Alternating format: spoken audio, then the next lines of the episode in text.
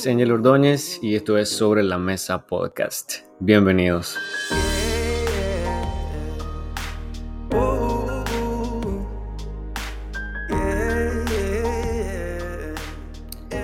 ¿Qué tal? ¿Cómo están todos? Bienvenidos. ¿Qué tal de año nuevo? Ojalá que estén teniendo un bonito año nuevo, un bonito tiempo para iniciar una nueva etapa. Ojalá que haya mucho de nuevo este, y bueno, estamos iniciando un nuevo curso también y estamos iniciando unas nuevas series. Si escuchan un poco de ruido de la calle, de camiones y de camionetas, motos, lo que sea, lo siento mucho, pero estoy aquí en, en una oficina intentando hacer una buena grabación. Pero se escucha bastante los ruidos, así que si escuchan en algún momento algo, pues lo siento mucho. Estamos iniciando ahorita entonces eh, un nuevo curso Vamos a estar hablando sobre el último libro de la Biblia, uno de los súper interesantes, ¿verdad? Entonces, ojalá que eh, estés cómodo, tengas un bonito lugar para estudiar, para escuchar, para tomar notas también, que es súper importante. Entonces, vamos a estar hablando sobre Apocalipsis y entonces, bienvenido. Eh, vamos a iniciar desde ya sin perder mucho el tiempo, ya que sé que muchos trabajan y hacen diferentes cosas y este tiempo pues hay que aprovecharlo. Entonces, este libro de Apocalipsis es uno de los más difíciles de entender, por decirlo así. Entonces, hay mucha gente que de hecho no lo lee y no, le interesa, por, por, decirlo así. Pero es uno de los libros que también nos trae mucha esperanza, además de que trae mucha desgracia para, para las personas que, que no han conocido al Señor. Entonces, Apocalipsis es un libro que mucha gente y muchos cristianos se le corre, eh, por decirlo así, para leerlo. Pero bueno, este Apocalipsis, ¿verdad? Nos va a dar una perspectiva súper importante acerca de todas las cosas que van a estar futuras. Pero también, ¿verdad? Nos va a dar esa certeza de, o esperanza que tenemos de que un día eh, vamos a salir de este lugar. Entonces, el escritor, el escritor de este libro de Apocalipsis es Juan, el apóstol, ¿verdad? Estamos hablando sobre aquel tipo al que sí mismo se llamaba el, el amado. Entonces, aquí nosotros vamos a mirar, ¿verdad? Eh, a Juan, a un Juan que describe toda una visión. Eh, lo vamos a mirar en el capítulo 1, desde el 1 hasta el 4, nosotros podríamos notar eh, muchísima información ahí, solamente en esos cuatro versículos hay muchísima información que nosotros podríamos, solamente con el versículo 1, eh, se los voy a leer, dice la revelación de Jesucristo que Dios le dio para manifestar a sus siervos las cosas que deben ser pronto y las declaró enviándola por medio de su ángel a su siervo Juan, que ha dado testimonio de la palabra de Dios y del testimonio de Jesucristo y de todas las cosas que han visto. Verso 3, bienaventurado el que lee a los que oyen estas palabras de esta profecía y guardan las cosas en ella escritas, porque el tiempo está cerca. Vean el verso 4. Juan a las siete iglesias que están en Asia. Gracia y paz a vosotros, del que es y que era y que ha de venir, y de los siete espíritus que están delante de su trono. Aquí nosotros podemos ver a Juan eh, haciendo una última entrega, porque recordemos que él también es el escritor del Evangelio de Juan y también además de tres epístolas que encontramos en el Nuevo Testamento. Juan, el discípulo amado. Este fue el último libro en escribirse, de hecho, porque la fecha que tenemos de escritura de este libro fue alrededor del 95 después de Cristo, casi 100 años después de Cristo. Entonces aquí nosotros vamos a notar que hay destinatarios también. En los versos que acabo de leer hay unos destinatarios. Por ejemplo, el versículo 4 eh, nos dice que Juan a las siete iglesias que están en Asia. Entonces los destinatarios son siete iglesias que estaban en esta provincia, en Asia. Y también, ¿verdad? Eh, el lugar donde fue escrito. En el verso 9 del capítulo 1 miramos eh, que dice, yo Juan, vuestro hermano y copartícipe vuestro en la tribulación, en el reino y en la paciencia de Jesucristo, estaba en la isla llamada Patmos por causa de la palabra de Dios y del testimonio de Jesucristo. Ahí estamos también leyendo dónde estaba Juan cuando está haciendo la escritura. Él estaba exiliado, él estaba exiliado en esta isla eh, y estaba teniendo, ¿verdad?, esta visión. Ahora, Una de las cosas importantes es que Juan conocía todas estas iglesias. De hecho, ¿verdad? Él había sido el pastor de una de estas iglesias, en el caso de Éfeso, que ya lo habíamos visto un poco en los otros cursos. En eh, la iglesia de Éfeso, él fue pastor, que Éfeso era la capital de Asia. Entonces, aquí, del capítulo 4 en adelante, eh, Juan habla de lo que ha de suceder después del arrebatamiento de la iglesia. Entonces, del 1 al, 4, del 1 al 3, perdón, tenemos un tema y del 4 en adelante ya miramos eh, lo que va a suceder luego del arrebatamiento de la iglesia. También ahí nos da un poquito, ¿verdad?, acerca de lo que va a suceder en la gran tribulación, lo que va a suceder en la venida de Cristo, en, de Cristo perdón, en juicio, eh, el reino milenario de Cristo también, vamos a ver el juicio final y también más adelante, casi al final, nos, nos muestra el cielo nuevo y la tierra nueva. Aquí también tenemos un propósito del libro. El propósito del libro es revelar, eh, perdón, la revelación de Cristo Jesús. Ese es uno de los propósitos. Hay tres. El segundo es develar aquellos eventos que van a preceder eh, del regreso del Señor a la tierra. Ya después del rapto eh, nos va, se nos va a comunicar, se nos va a decir qué es lo que va a suceder luego de que todo eso suceda. Y tercero, la develación es para beneficio de sus siervos. Entonces lo repito porque creo que me enredó un poquito. Eh, lo repito, la primera es la revelación eh, de Cristo Jesús. Eh, segundo, develar todos los eventos que van a ir después del regreso del Señor a la tierra. Y tercero, la develación es para un beneficio de su siervo. En otras palabras, de nosotros, los que conocemos el Señor.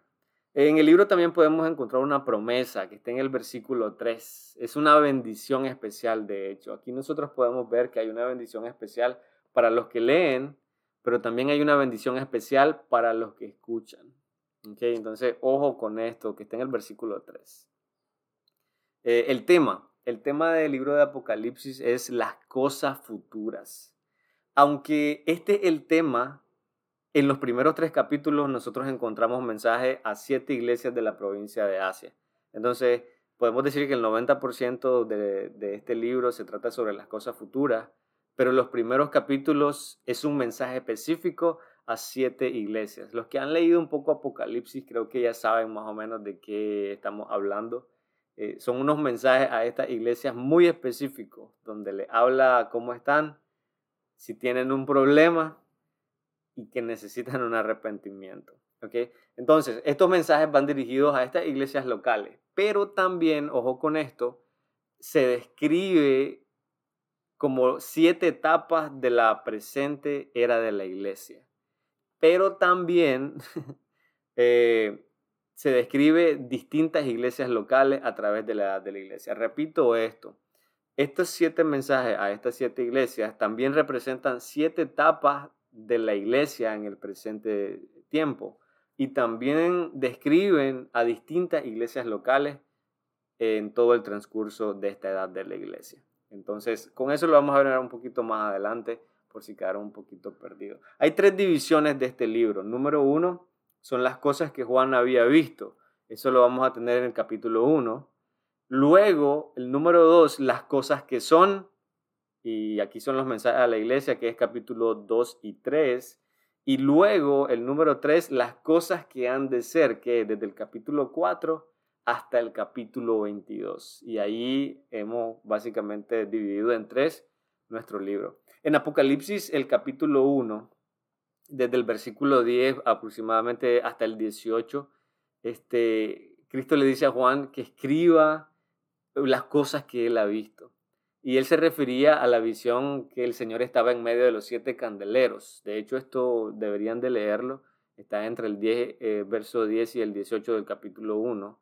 Dice que el Señor está en medio de los siete candeleros. Pero en el verso 20 dice que el Señor está en medio de las siete iglesias. Apocalipsis 1.20. Apocalipsis 1.20 eh, dice, el misterio de las siete estrellas que ha visto en mi diestra, que has visto en mi diestra, y de los siete candeleros de oro. Las siete estrellas son los ángeles de las siete iglesias y los siete candeleros que has visto son las siete iglesias. Aquí en este nos explica, ¿verdad?, qué son los mensajeros. Aquí hay una verdad súper importante. Eh, perdón, que los ángeles eh, son mensajeros.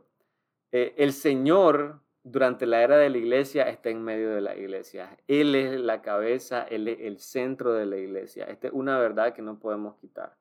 Ahora, pero aquí mismo en este verso leemos que las siete iglesias están a su diestra. Según la interpretación en esta parte, eh, los siete ángeles de las iglesias, en griego la palabra ángel significa mensajero. Entonces es muy probable que la visión quiere decir que el Señor tiene en sus manos a los pastores, los mensajeros, y a otros siervos del Señor en las iglesias. Y esto quiere decir que estando en su mano, que Él las tiene, estando en su mano, eh, en la mano del Señor, estos líderes o estos siervos del Señor están protegidos, están guiados y están utilizados por el Señor. Creo que esto nos puede llenar de ánimo sabiendo que estamos en las manos del Señor. Y muchas veces hemos escuchado esa frase, ¿verdad? Y yo creo que es bastante quemada, por decirlo así. Pero creo yo que estar en las manos del Señor no hay nada mejor. Porque ahí estamos protegidos, estamos guiados y estamos siendo utilizados. Eh, esta es la parte bonita, por decirlo así. Pero también, ¿verdad? El Señor está en medio de las siete iglesias. Esto quiere decir que también Él está para juzgar y disciplinar dice que tiene sus ojos como llamas de fuego. Si leemos esta parte, ¿verdad? Hay una frase que son completamente de juicio y de disciplina de parte del Señor. Entonces, aquí nosotros, ¿verdad? Podemos ver simplemente algunos versos donde podemos desglosar algunas cosas interesantes. Esta es una de ellas, que el Señor está en medio de las siete iglesias y que los líderes o los ángeles también estaban a su diestra, estaban en su mano y esto significa muchísimo respecto al cuidado, respecto al, a la protección, respecto a la guía, respecto a cómo él utiliza a sus líderes. Además, Juan también escribe las cosas que son. Entonces, estas eran las cosas que había visto. Ahora, las cosas que son. Las cosas que son son exactamente los mensajes a la iglesia. Estos son los mensajes a cada una de las iglesias que son muy específicos.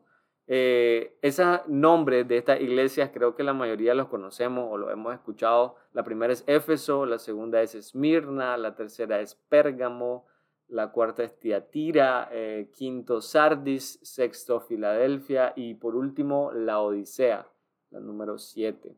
Estas siete lo pueden buscar en un mapa, ¿verdad?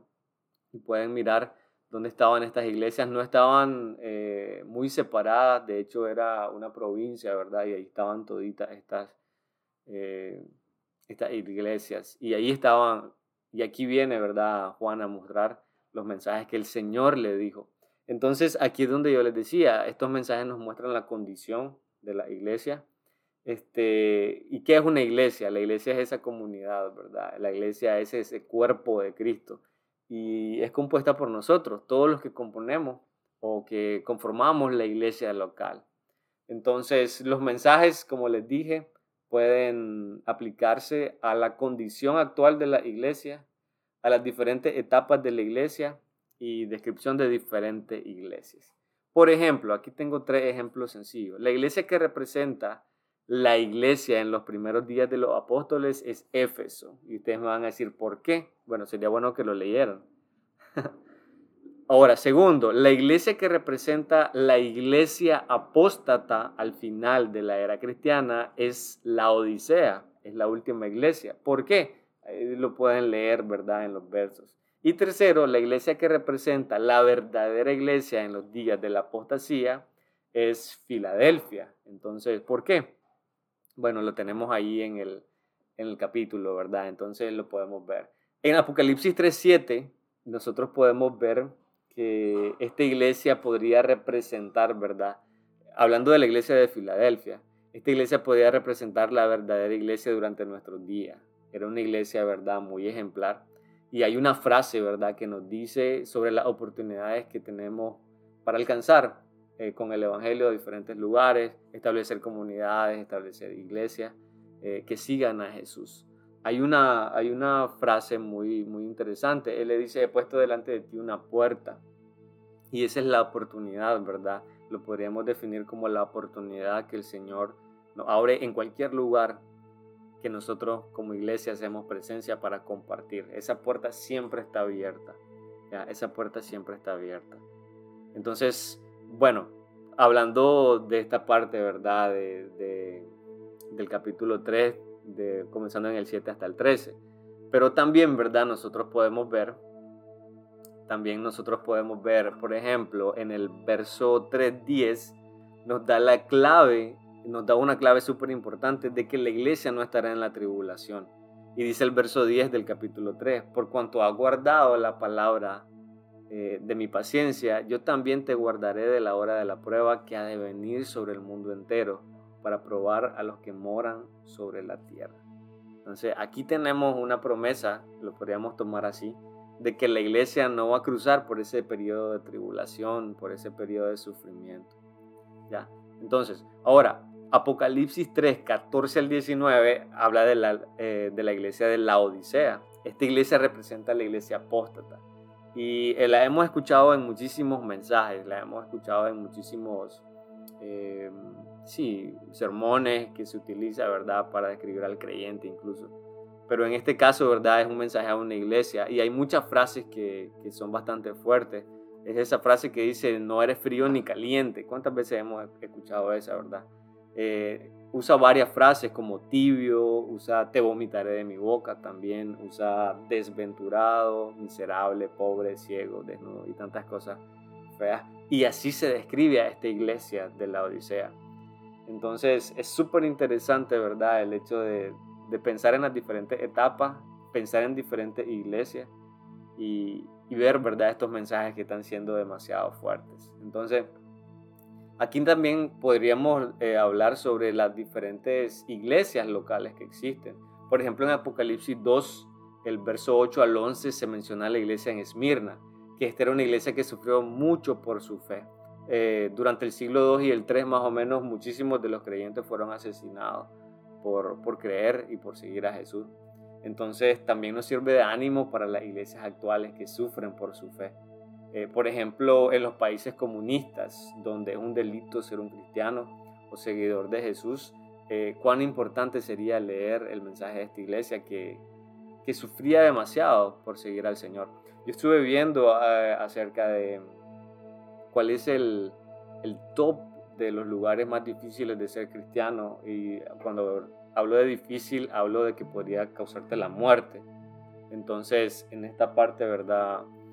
El número uno es Corea del Norte. Según un organismo que se llama Open Doors, eh, cualquier cristiano que sea descubierto practicando su fe puede ser arrestado, torturado, incluso ejecutado en público, literalmente.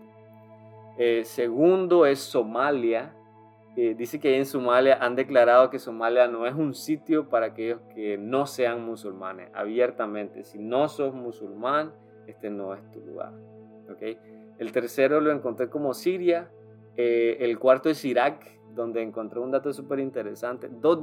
Eh, dos, de cada tres días un cristiano es asesinado, torturado, secuestrado, castigado, eh, cualquier cosa mala por mantener su religión. Y el número cinco yo encontré como Afganistán. Entonces ahí pueden investigar acerca de la situación de los cristianos en estos lugares.